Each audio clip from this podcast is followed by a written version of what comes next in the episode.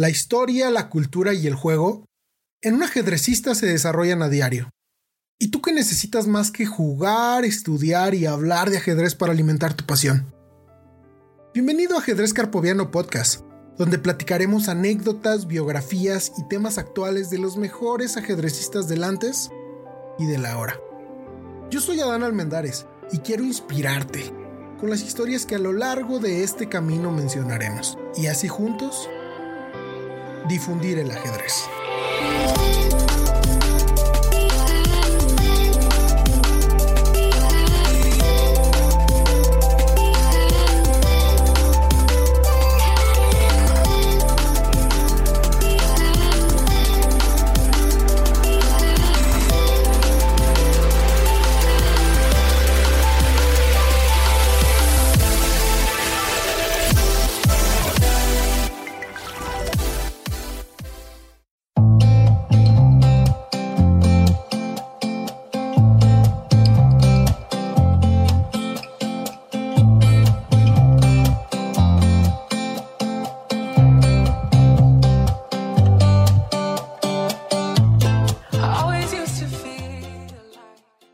Onda, carpovianos? Bienvenidos nuevamente. Ya estamos en el episodio número 7. Ojalá que la espera no haya sido tanta. Ojalá que no se hayan desesperado por seguir escuchando la historia del profe Pacheco. Pero pues en realidad yo sí me desesperé, yo sí estaba súper ansioso porque esto continuara. Pero bueno, vamos a seguir escuchándolo y pues nada, vamos a darle. Antes de comenzar la entrevista les quiero pedir nuevamente una disculpa por el audio que les pude ofrecer. Se escucha por ahí un poquito de eco, por más que lo intenté resolver no pude, pero aún así está súper claro y ojalá puedan disfrutarlo. Eh, nuevamente una disculpa y pues vamos a escucharla, ojalá lo disfruten, vamos a comenzar. Hola, ¿qué tal carpovianos? Bienvenidos nuevamente, ya estamos en el episodio número 7 y le vamos a dar seguimiento a esta impresionante entrevista que estamos teniendo con el profe Pacheco. Eh, le doy la bienvenida nuevamente, profe, ¿cómo se encuentra? Muy bien, muchas gracias, gracias por la plática de hoy, me gusta saludarnos. Eh, vamos a darle seguimiento, nos quedamos en el año 1986, eh, usted ganando el campeonato juvenil y yendo a su primer campeonato internacional a representar a México. ¿Cómo se sintió en ese momento al saber que usted iba a representar a México? Es un sentimiento como pocos tienes eh, en la vida inclusive, ¿no? porque siempre es un sueño de niño, ¿no? Decir, ah, la bandera, desde que vas, cuando marchas, cuando vas, cuando estás en la primaria, los honores a la bandera, nosotros lo tomamos con mucha, con mucha emoción. Teníamos un abuelo que era médico militar, mi papá siempre fue muy nacionalista, entonces para nosotros sentir el, himno nacional todos los lunes, las marchas, a nosotros nos gustaba, nos, gustaba. No faltaba por ahí uno que otro pillo ahí que se burlaba, que se reía, que lo veían con, con un poquillo de desdén, de, demeritando y todo eso, pero nosotros lo tomábamos siempre con mucho orgullo, con mucha alegría, la verdad, desde niños. Entonces cuando gané el campeonato nacional juvenil, no lo podía creer no lo es más, te voy a contar una anécdota que creo que no mencionamos en el, capítulo anterior. Eh, en el 84 yo había ganado a Roberto Martín del Campo, que era un jugador muy brillante y una gran promesa. En el 86 le volví a ganar. Entonces tenía varios amigos de Guadalajara, de Querétaro, de Cuernavaca, de varios lados, que esa noche que le gané a Roberto, llevaron las guitarras y como si fuera este, fiesta, cantando como serenata, ¿no? sí, sí, sí, sí. Entonces realmente dormí poco, pero hicimos una amistad tan bonita. Este, hay un muchacho Mauricio, Mauricio de León de Guadalajara, que hasta la fecha tenemos amistad, lo de treinta y tantos años.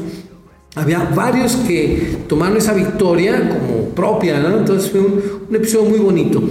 Pues que, que llega el momento del abanderamiento en México, eh, en ese momento era muy, muy reconocido Raúl González, que era un campeón de, caminata de México, medalla de oro, y entonces llegó el momento del abanderamiento y fue una cosa maravillosa, ¿no? Porque te dan los uniformes con la bandera de México, es un momento sensacional. Entonces, pues ya, eh, fue el viaje a Noruega, a, a, Gausdal, que está en medio del bosque, es un lugar precioso, precioso. Eh, un palacio, un hotel que es como un palacio en medio del bosque, preciosísimo. Y hay varias anécdotas, fíjate. La primera... Échelas, échelas la primera fue con un, eh, con un muchacho que ahora es, bueno, un poco más joven que yo, eh, es muy conocido en el mundo del ajedrez, voy a decir su nombre al ratito. Entonces nos llegué, llegué al aeropuerto, conocí a un muchacho español y teníamos 19 años, entonces dijimos, vamos a darnos la vuelta. ¿sí? Y en eso llegó un muchacho de cabello oscuro, muy serio y todo, como todo el mundo era rubio ahí en, en Oslo, este debe ser latino, ¿no? Entonces, eh, dijo, hola, hola, hola, ¿a dónde vas? No, pues eh, voy a jugar el mundial, a, mundial de ajedrez. Ay, no me digas, pues yo también. Ah, ¿en serio? Sí, perfecto. Este, hoy pues vamos a ir a dar la vuelta, pues el tren va de, Oslo a, Lillehammer en tres horas.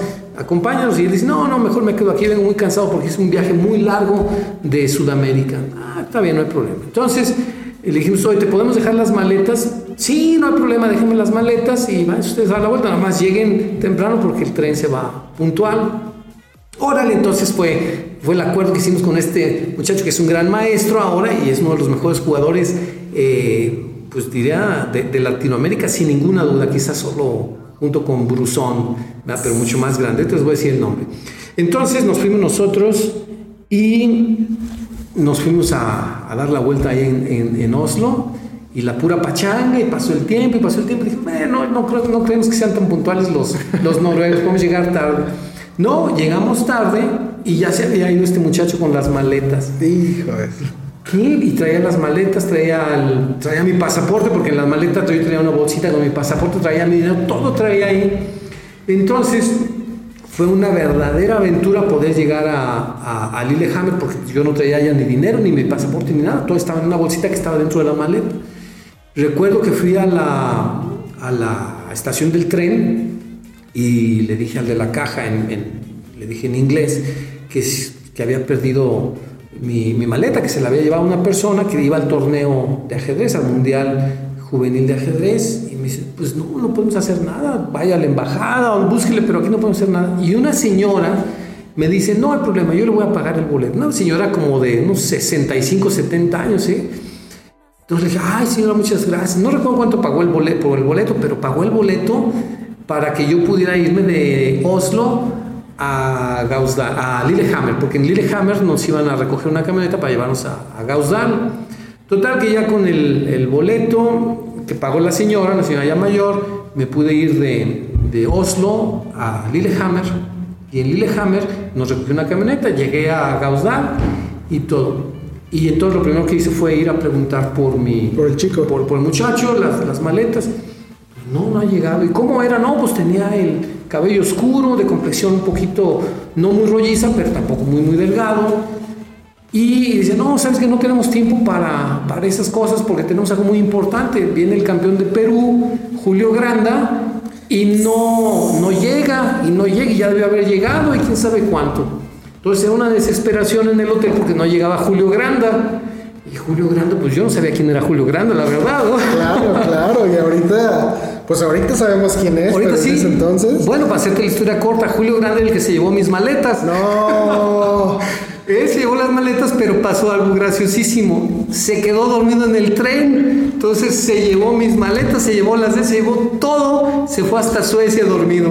Al día siguiente en la mañana, a punto de empezar el torneo, de repente empieza todo el, el, tumulto, ¿no? Y llegó Julio, llegó Julio, llegó Julio, y el pobre llegó cargado como con ocho maletas.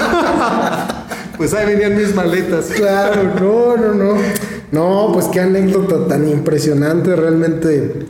Pues ahora, yo conozco, bueno, no conozco en persona a Julio Granda, pero sé quién es y es un tipazo, ¿no? Lo he visto, lo he seguido siempre, su, su, su, personalidad y su forma de ser siempre es como muy, muy, muy agradable, súper agradable.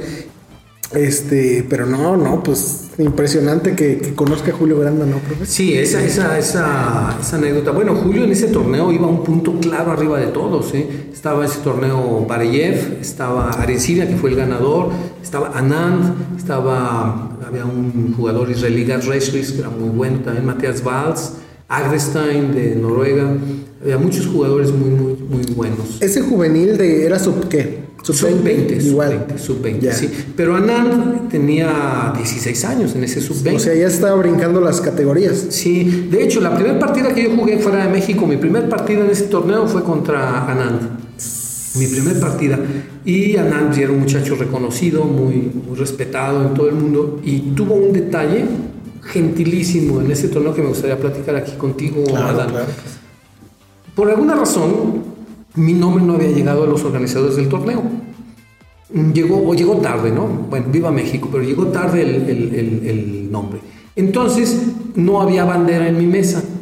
Entonces, en la, ya estaban los pareos, nomás estaba, nomás estaba México contra Anand de la India. Entonces yo dije, bueno, toda mi ilusión de venir a jugar aquí a un mundial y ni siquiera la bandera. Entonces dije, no, yo no voy a jugar sin bandera. Y mi, mi, mi reloj ya estaba corriendo. Entonces yo me paré y fui a platicar con el director del torneo. Le dije, no voy a jugar con bandera, todo el mundo tiene bandera y yo no.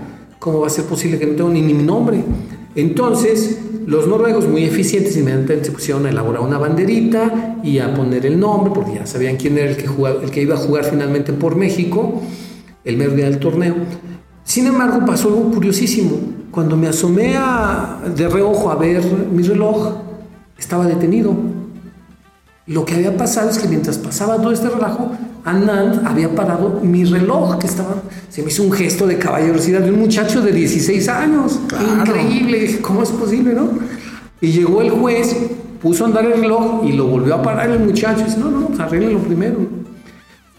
Eh, tiempo después, analicé esa partida con el maestro Guillermo García en México. Denis Verduga lo trajo a México cuando todavía vivía y vimos la partida y Guillermo García me dijo que estaba muy bien jugada esa partida, ¿eh? una partida de mucho equilibrio hasta un error más o menos grave que hice ya hacia el final y terminó ganando a Nant. Pero la partida fue de muy buen nivel y, con mucho equilibrio hasta la jugada 30-35.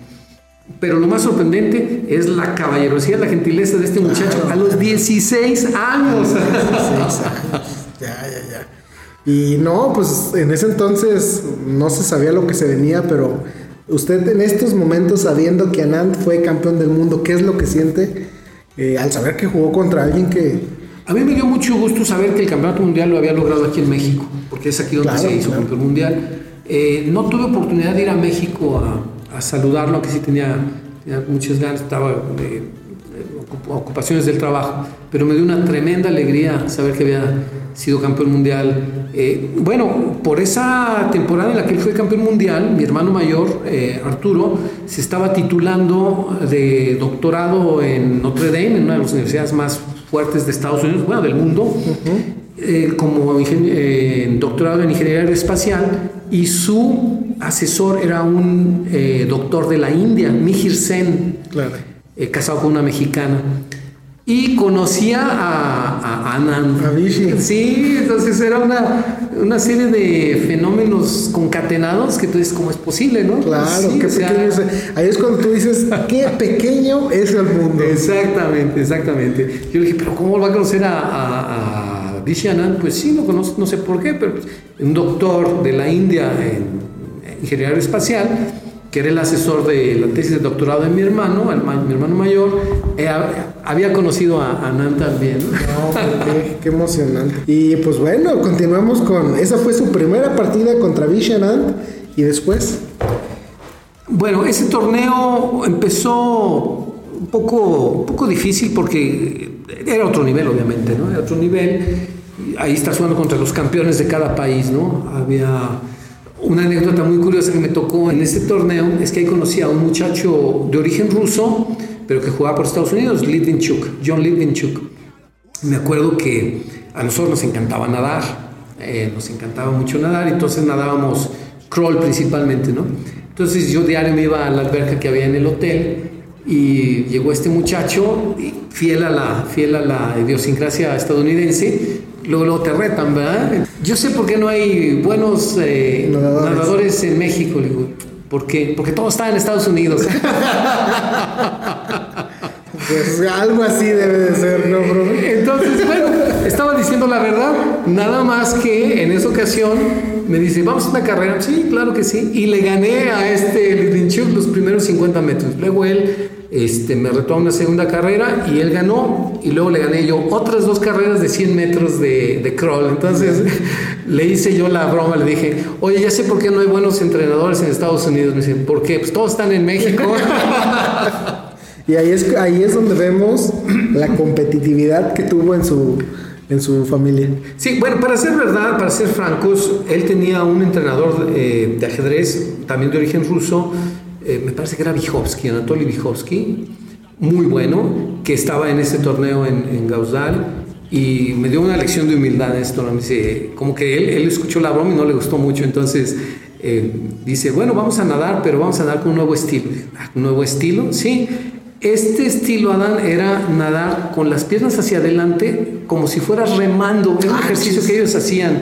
Bueno, tú sabes que los rusos tienen una grandísima escuela de natación con Alexander Popov y, este Denis Pankratov en mariposa, etc. Igual que los americanos, ¿no? Pero ellos tenían un ejercicio, él era ajedrecista, pero tenían ese ejercicio de natación donde nadaban con las piernas hacia adelante y braceando hacia adelante como si claro lo contra, contra natural. sí, claro, claro. Entonces, dije, ay, este señor tenía en aquel entonces unos, yo creo que unos 55, 60 años fácilmente. Pues entramos los tres a la competencia, este Litvinchuk, mm, yo mismo y, el maestro Vyhovsky, y nos ganó a los dos. O sea, el señor mayor nos ganó en ese estilo tan raro de natación. Bueno, una cura de humildad, ¿no? Pues ya, ya traía la práctica, pues obviamente debe de ser mejor, ¿no? Claro. No, pero ah, regresando un poquito, ¿qué sentía usted antes del torneo? ¿Qué era lo que pasaba por su mente? Yo iba a, jugar al máximo, ¿no? Iba a jugar al máximo. Y hice torneo, no el mejor torneo, la verdad, que se pudiera, pero jugué muy buenas partidas. Con Anand, luego jugué con otro muchacho, Dimitrov, una buena partida Jugué con un maestro escocés Burgess, una partida muy, muy, muy buena, le gané. Y este, a final de cuentas fue un torneo de mucha satisfacción, pero no, no, no quedé muy bien situado. ¿Cuántas partidas fueron? Creo que habían sido como 13. 13 partidas. ¿Cuánto tiempo duró el torneo? El torneo duró un poquito más de 15 días, en una partida diaria. En aquel entonces tenía poco de haber explotado el reactor nuclear de Chernobyl. Entonces, eh, mucha de la comida que era una delicia, como quesos y pescados, estaban prohibidos en Noruega, porque había vientos radiactivos que habían llegado de, Ucrania a Noruega. Entonces, había muchos alimentos prohibidos, lo que recuerdo que había unos yogurts deliciosísimos, de todos los que te puedas imaginar había comida de mar que no estaba contaminada, que era suculenta, también riquísimo. Y eh, el anfitrión, eh, Mr. Aikrim, muy, muy buena gente, nos trató muy bien, el hotel de lujo. Entonces fue una experiencia inigualable. ¿Cómo terminó el torneo, eh, terminé un poquito arriba de media tabla, no fue un torneo así muy, muy espectacular, pero me dio mucho ánimo y mucha confianza para, para el Panamericano, que fue pocas semanas después y donde, bueno, yo ahí eh, me ponía a jugar partidas rápidas con este Granda. Me acuerdo que eh, Granda, una extraordinaria persona, jugaba con todo el mundo y todo el mundo desfilaba y había a veces colas de 15 jugadores y los 15 desfilaban y le daba la vuelta a Granda. Pero el, lado malo, digamos, el counter side, como dice, ¿no? El otro lado es que hacia finales del torneo, cuando faltaban cuatro rondas. Yo recuerdo que Arencibias iba religiosamente a dormir tempranito, iba con el entrenador este, Huertas, Huertas Oris, Ramoncito Huertas, con quien hizo una gran amistad, muy disciplinado, muy organizado, muy, muy, muy disciplinado. Y nosotros nos quedábamos con Julio jugando partidas hasta horas de la noche, ¿no? Y recuerdo que en ese torneo perdió cuatro partidas seguidas. Primero con Arencibia, un partidazo que jugó Arencibia y y, bueno, terminó ganando el campeonato mundial por arriba de Anand, de Bareyev, de, de, Agrestein, por arriba de todos, pues. Claro, pues sí, primero. Ya, no, no, pues interesante, interesantísimo. que después de ese campeonato, profe, ¿cómo fue su recibido? Cuando llegó a México, ¿cómo, ¿cómo fue su... Pues sí, ¿cómo fue el ajedrez después en México antes del Panamericano?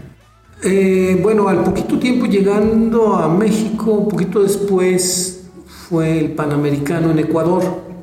Iban eh, tres muchachos de Argentina, muy talentosos los tres. Creo que los tres llegaron a grandes maestros, a gran maestro. Eh, Ariel Sorín, que sin duda un gran jugador de Argentina, Servat y Rosito. Y los tres eran indiscutibles jugadorazos. Mi primera partida fue contra Servat, Roberto Servat, y fue una muy buena partida, aunque terminó en tablas. Eh, yo jugué muy bien esa partida y tenía la partida totalmente ganada en un final de alfiles de distinto color, pero con dos penes de más. Sin embargo, ahí me di cuenta pues, de que tenía deficiencias en, los finales. finales. Eh, entonces, él logró un empate a penitas, a penitas. ¿Y cómo fue su preparación? Porque es algo que no hemos mencionado. ¿Cómo, cómo fue su preparación después de llegar del, del campeonato juvenil? Eh, ¿Cómo se preparaba usted? ¿Tenía entrenador? Eh, ¿Estaba con su familia? No sé, ¿cómo, ¿cómo era su preparación para esos torneos? No tenía realmente un método. Yo agarraba un libro que me gustaba y lo devoraba. No sé. Entonces, no tenía, francamente no tenía, no tenía un método. ¿no? tenía la disciplina de leer lo que cayera en mis manos. Lo leía, lo estudiaba y lo, lo degustaba, ¿no? Claro. Pero no, no tenía un método en el sentido de que una hora de aperturas, una hora de finales, una hora de combinaciones, una hora de medio juego, no.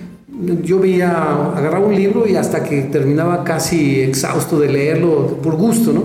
¿Cuántas horas al día en promedio dedicaba en ese entonces? Creo que entre 3 y 5 horas diarias. Híjole. Es decir, pero eran de disfrute. Claro. Era disfrute porque yo veía las, las partidas de Alekin, las de Tal y las combinaciones me fascinaban. También gastaba algo de tiempo en traducir el libro, porque los libros de, el libro de tal, el de finales de Keres, estaban en inglés, entonces a veces se me dificultaba, entonces tenía que tener mi, antes no había internet, acuérdate. Sí, claro. Entonces tenías que tener tu diccionario y subrayando las palabras y luego, eh, por ejemplo, el libro de la vida y juegos de Miguel Tal, pues eran no nada más las partidas, sino eran las anécdotas de su vida. Entonces tenías que echar 3, 4, 5 hojas traduciéndolas y también me gastaba algo de tiempo en eso. No, pero era un disfrute, ¿no? Totalmente. Y pues llega el, Panamericano y cómo se siente saber que va nuevamente a representar a México, pero ahora en América. Sí, eh, fue una súper experiencia porque pues, empecé jugando contra uno de los mejores, uno de los favoritos, que era Roberto Cerro. Después jugué con unos muchachos de Centroamérica, muchacho Candan, etc. Y luego me tocó jugar contra Gilberto Hernández Mexicano. Mexicano, sí, el gran campeón de México. ¿Cuántos años tenía usted en ese Yo tenía 19 y Gilberto tenía 17, me parece. En el 86 entonces. 86, creo que tenía 17, no recuerdo bien si tenía 17 o 18, pero era menor que yo. Y entonces él me llevaba ya varias partidas ganadas, ¿no? Pero eh, pues esa era para mí la partida más importante, no la partida del Panamericano, valía más que todas las demás. ¿no? Claro, claro, el orgullo mexicano. Entonces mm, jugamos una defensa un poco cerrada, yo jugué con un C4 y él contestó con E5 y fue una partida eh, inglesa cerrada. Una siciliana inversa. digamos que sí, nada más que nunca se abrió, nunca se abrió el juego y fue muy estratégica y yo jugué con una confianza tremenda, una gran confianza y en un momento dado pude sacrificar la dama por, por dos torres y quedé con una posición ganada y Gilberto se tuvo que rendir y fue una gran victoria para mí y un gran, una gran satisfacción haberle ganado la primera partida y además haberse ganado en el Panamericano a un gran jugador que también era de los favoritos. ¿no? No, no, no. Y después de, de, esa, de esa partida contra Gilberto, me tocó jugar contra otro gran jugador de Argentina, Ariel Sorín. Ariel, desde el principio fue. Mira, tengo que decir algo. Tú sabes que en México se cree que los argentinos son un poquito creídos y un poquito pagados de sí un poquito. La verdad es que yo hice una gran amistad con los argentinos, con los tres, en particular con Sorín. ¿eh? Un muchacho muy alegre, que vamos aquí, este, mexicano, eh, mexicano, vamos para allá. Entonces, hicimos una gran amistad desde el principio. Cuando llegó nuestra partida, eh, nuevamente con mucha confianza, eh, empecé a jugar, yo jugué una defensa india de rey, y en un momento determinado él cometió un error grave y le costó una pieza. Recuerdo que estaba de todos colores. Se ponía rojo, verde, amarillo. y terminó perdiendo esa, esa partida. Curiosamente, más que, más que crear algún tipo de resentimiento o así, se comportó con una gran gentileza este muchacho. Entonces, inclusive hicimos una, gran amistad y todo. Eh, Ariel Sorín. Y después seguí jugando otras, otras partidas. Perdí dos partidas seguidas contra Rojas de Chile y contra Urday eh, de Perú. Entonces, esos fueron mis tropiezos, pero luego les gané a todos los ecuatorianos, bueno, menos a Matamoros que empatamos una gran partida. Bernardo Morán y su hermano Alberto Morán. Entonces. A Carlos Matamoros. Carlos Matamoros eh, empatamos, empatamos esa partida. De hecho, hacia el final, en la última ronda, yo estaba jugando contra Jorge Rosito que ya no tenía oportunidad el de, el de ganar. Sin embargo, si él ganaba o empataba contra mí, Carlos Matamoros quedaba como medalla de plata y yo quedaba fuera, ¿no? Entonces yo tenía que jugar a ganar todo o nada, ¿no? Me acuerdo que en ese torneo Gilberto Hernández y su papá ya se habían regresado, mi mamá también ya se había regresado de Ecuador porque el avión salía a cierta hora y la partida se alargó muchísimo, fue más de 80 jugadas. Y el, el, escenario, donde era la sala de juego, un hotel precioso, el Hotel Colón en Quito, pues el favorito era Matamoros, obviamente. toda la gente quería que yo perdiera con Rosito porque Matamoros, el local, iba a quedar con medalla de plata. Arencibia ya había ganado con más de un punto de ventaja. Entonces, empezamos la partida un poco cerrada, un peón dama que jugué. Fue una defensa india de dama y Rosito empezó a atacar atacar. Y yo nada más a resistir, resistir, resistir. Yo tenía la idea de ganar, pero él tomó la iniciativa y estaba presionando y presionando y presionando, pero yo no, yo no flaqueaba. Lo que sí empezó a ocurrir fue que se empezó a acumular la gente, empezó a, llenarse de espectadores y todo el mundo empezó como a, aclamar la victoria de, Matamoros, ¿no? Ya estaban, daban por hecho que con un empate o con una victoria de Rosito iba a, a quedar él como medalla de plata. Sin embargo, yo estaba resistiendo, resistiendo, resistiendo. Y en un momento en que Rosito avanzó demasiado un peón de F hasta F3, yo pasé mi dama por abajo del rey hasta H1, una maniobra muy rara, pero que a mí después me gustó muchísimo. Y entonces tomé el contrajuego. Y entonces ese peón de F3 quedó muy débil, lo ataqué con mis torres de E3, de D3 y mi dama en H1 y terminé comiéndolo. Y dije, en la jugada 50, 60, tengo oportunidad de ganar. Entonces empecé a sentir que toda la gente se empezaba a incomodar. Seguramente sentían que, que, ya todo estaba desmoronando. Exactamente, exactamente. Para no hacer la historia muy larga, a la hora que en la jugada ochenta y tantos eh, Rosito se rindió, eso parecía un sepulcro. Todo el mundo callado, nadie decía nada, absolutamente nada. Y el primero que se acercó a, darme la mano y felicitarme, ni te imaginas quién fue. Carlos Matamoros, me dice felicidades. Entonces, un gran gesto de, caballerosidad de Carlos, que habiendo perdido la medalla de plata, fue el primero que se acercó a felicitarme. Entonces, un recuerdo muy, muy bonito de mucha, mucha gentileza de, de Carlos. ¿Ese torneo cuántas partidas fueron? Fueron 13 también. 13 partidas y cómo quedó el score al final. Eh, creo que Arencibia empató una partida conmigo, empatamos él y yo nuestra partida, perdió una partida con Ariel Sorín, él hizo 11 y medio de 13 y yo quedé un punto abajo. ¿En qué lugar más o menos? Eh, yo quedé en segundo lugar. En segundo lugar. Sí, sí, yo saqué la medalla de plata en este torneo para, para México, entonces fue eh, un, gran, un gran honor haber sacado esa medalla. No, claro, claro. ¿No? Y, ahí qué fue lo, cómo lo premiaron o, qué, pues sí, qué fue, qué fue, tengo entendido que el título de maestro internacional o algo así. Sí, lo que ocurría era que como Arencibe ya tenía el título de maestro internacional, el presidente de la Federación de México de, México de Ajedrez, Jorge Martín del Campo, gestionó, hizo una eh, petición en Dubái, en la Olimpiada, de que como Arencibe ya tenía el título de maestro internacional, que se pasara al, segundo. lugar, o sea, al de medalla de plata. Entonces, esa gestión hizo eh, Jorge Martínez Campo en, la, en, la, Olimpiada de Dubái. No, pues qué bueno, qué bueno. Impresionante, de verdad muy, muy impresionante. Hasta estoy sin palabras, ya no sé qué decir. Después del Panamericano, profe, ¿qué, qué, qué siguió? En el Panamericano tuve que tomar una, una decisión difícil que muchos han tenido que tomar también, dedicarme más a mis estudios universitarios de, de ingeniería o dedicarme de lleno al ajedrez. Eh, entonces, mm, realmente yo veía a los campeones de México a diferencia de los campeones europeos, los campeones de Estados Unidos, que pues, eran gente muy brillante, gente muy talentosa, gente muy valiosa, pero que no se veía que fuera una gran prosperidad económica. Ahora ya a la edad que tengo, que son 53 años, yo pienso que el dinero no lo es todo, ¿verdad? Más bien hay cosas que valen mucho más que el dinero.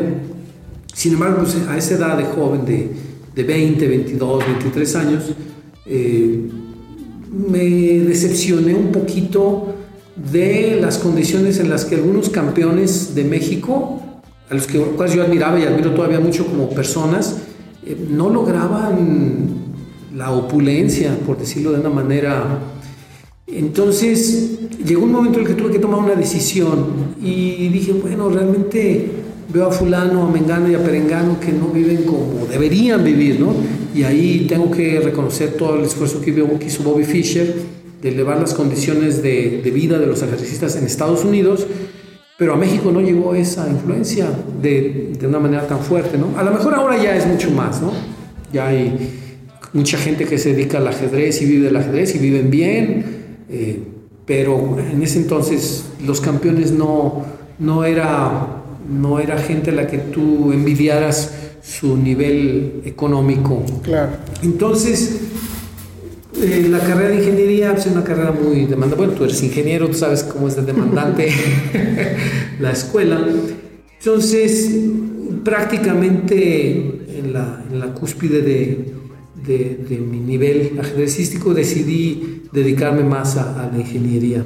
Claro. ¿A la edad de? de 20 años gané, la medalla de plata, 20 a 22 años, aunque todavía gané un campeonato nacional universitario que me permitió ir a, a la Unión Soviética antes de que se desmembrara en 1990, pero ya había tomado la decisión de que el ajedrez iba a ser un hobby, un pasatiempo y realmente me iba a dedicar a los estudios de ingeniería. Ya, no, pues interesantísimo. Entonces, terminó el Panamericano, decidió que quería dedicarle más tiempo a sus estudios y durante el estudio de su carrera universitaria, ¿qué, qué actividad tuvo del ajedrez? Bueno, lo combinaba un poquito los estudios de ingeniería con, con, el estudio del ajedrez, aunque muchísimo menos, porque pues, la carrera de ingeniería es muy, muy absorbente, muy absorbente. Entonces empecé a dedicarle considerablemente menos tiempo. Sin embargo, todavía tuve la oportunidad de ganar en 1990 el campeonato nacional. Eh, universitario y eso me permitió ir a, a, la Unión Soviética, donde también hubo una gran serie de anécdotas formidables.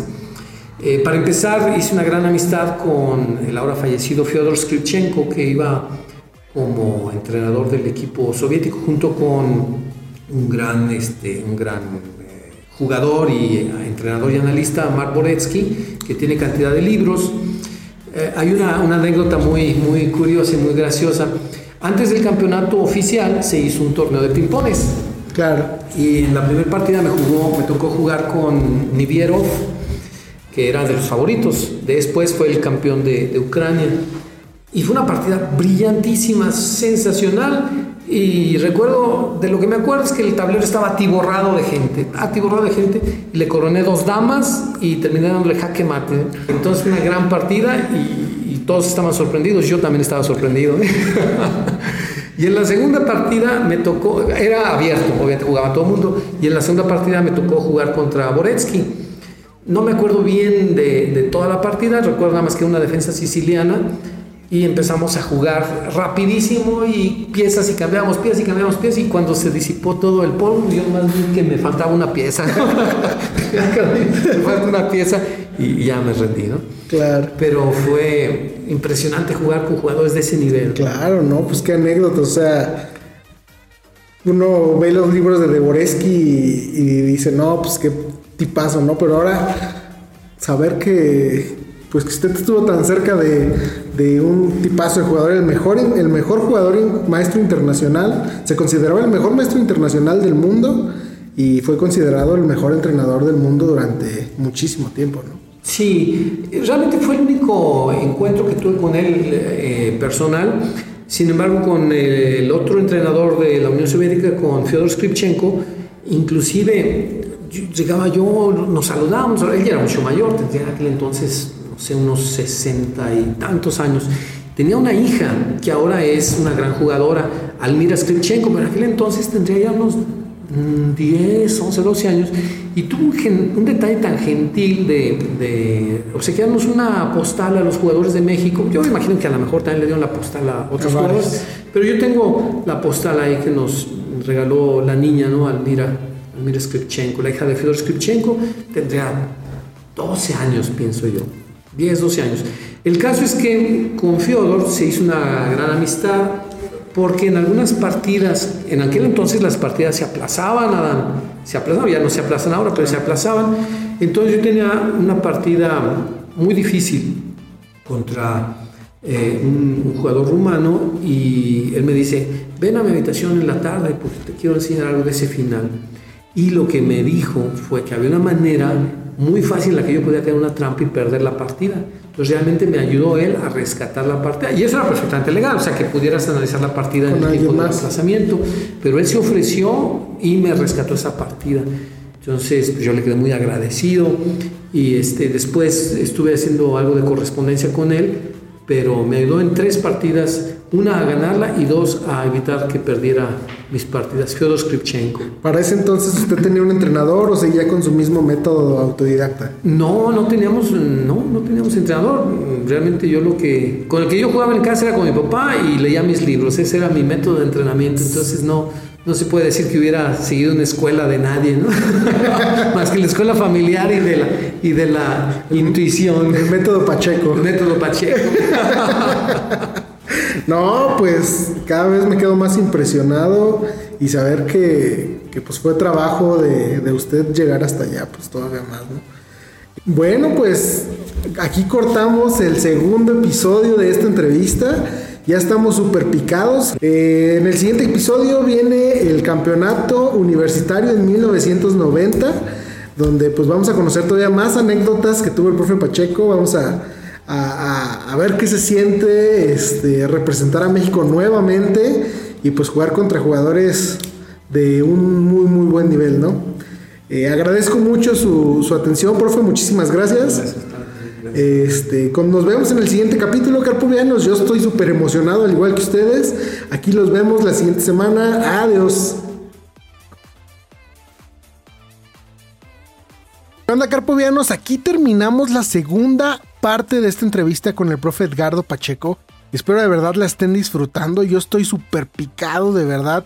Toda esta información me resulta muy inspiradora. Creo que ahora ya estoy estudiando todavía mucho más porque a pesar de que ya tengo mis años, ya tengo mis 29 años, nunca es tarde para llegar lejos, ¿no? Entonces, sin más ni más, amigos, muchísimas gracias por todo, de verdad, muchísimas gracias. Pues hoy no tengo a quien darle saludos, pero los saludo a todos ustedes, a todos los que están escuchando en este momento. Y recuerden seguirnos en todas nuestras redes sociales. Si de verdad te gusta este podcast, si quieres seguir apoyándolos, agradecería mucho que le diera seguir aquí en, en Spotify. Recuerden que también estamos en Apple Podcast, estamos en Google Podcast. También nos, nos puedes seguir también en Facebook como Ajedrez Carpoviano y en Instagram como Ajedrez Carpoviano. sin más ni más, muchísimas gracias. Nos vemos en el siguiente capítulo. Adiós.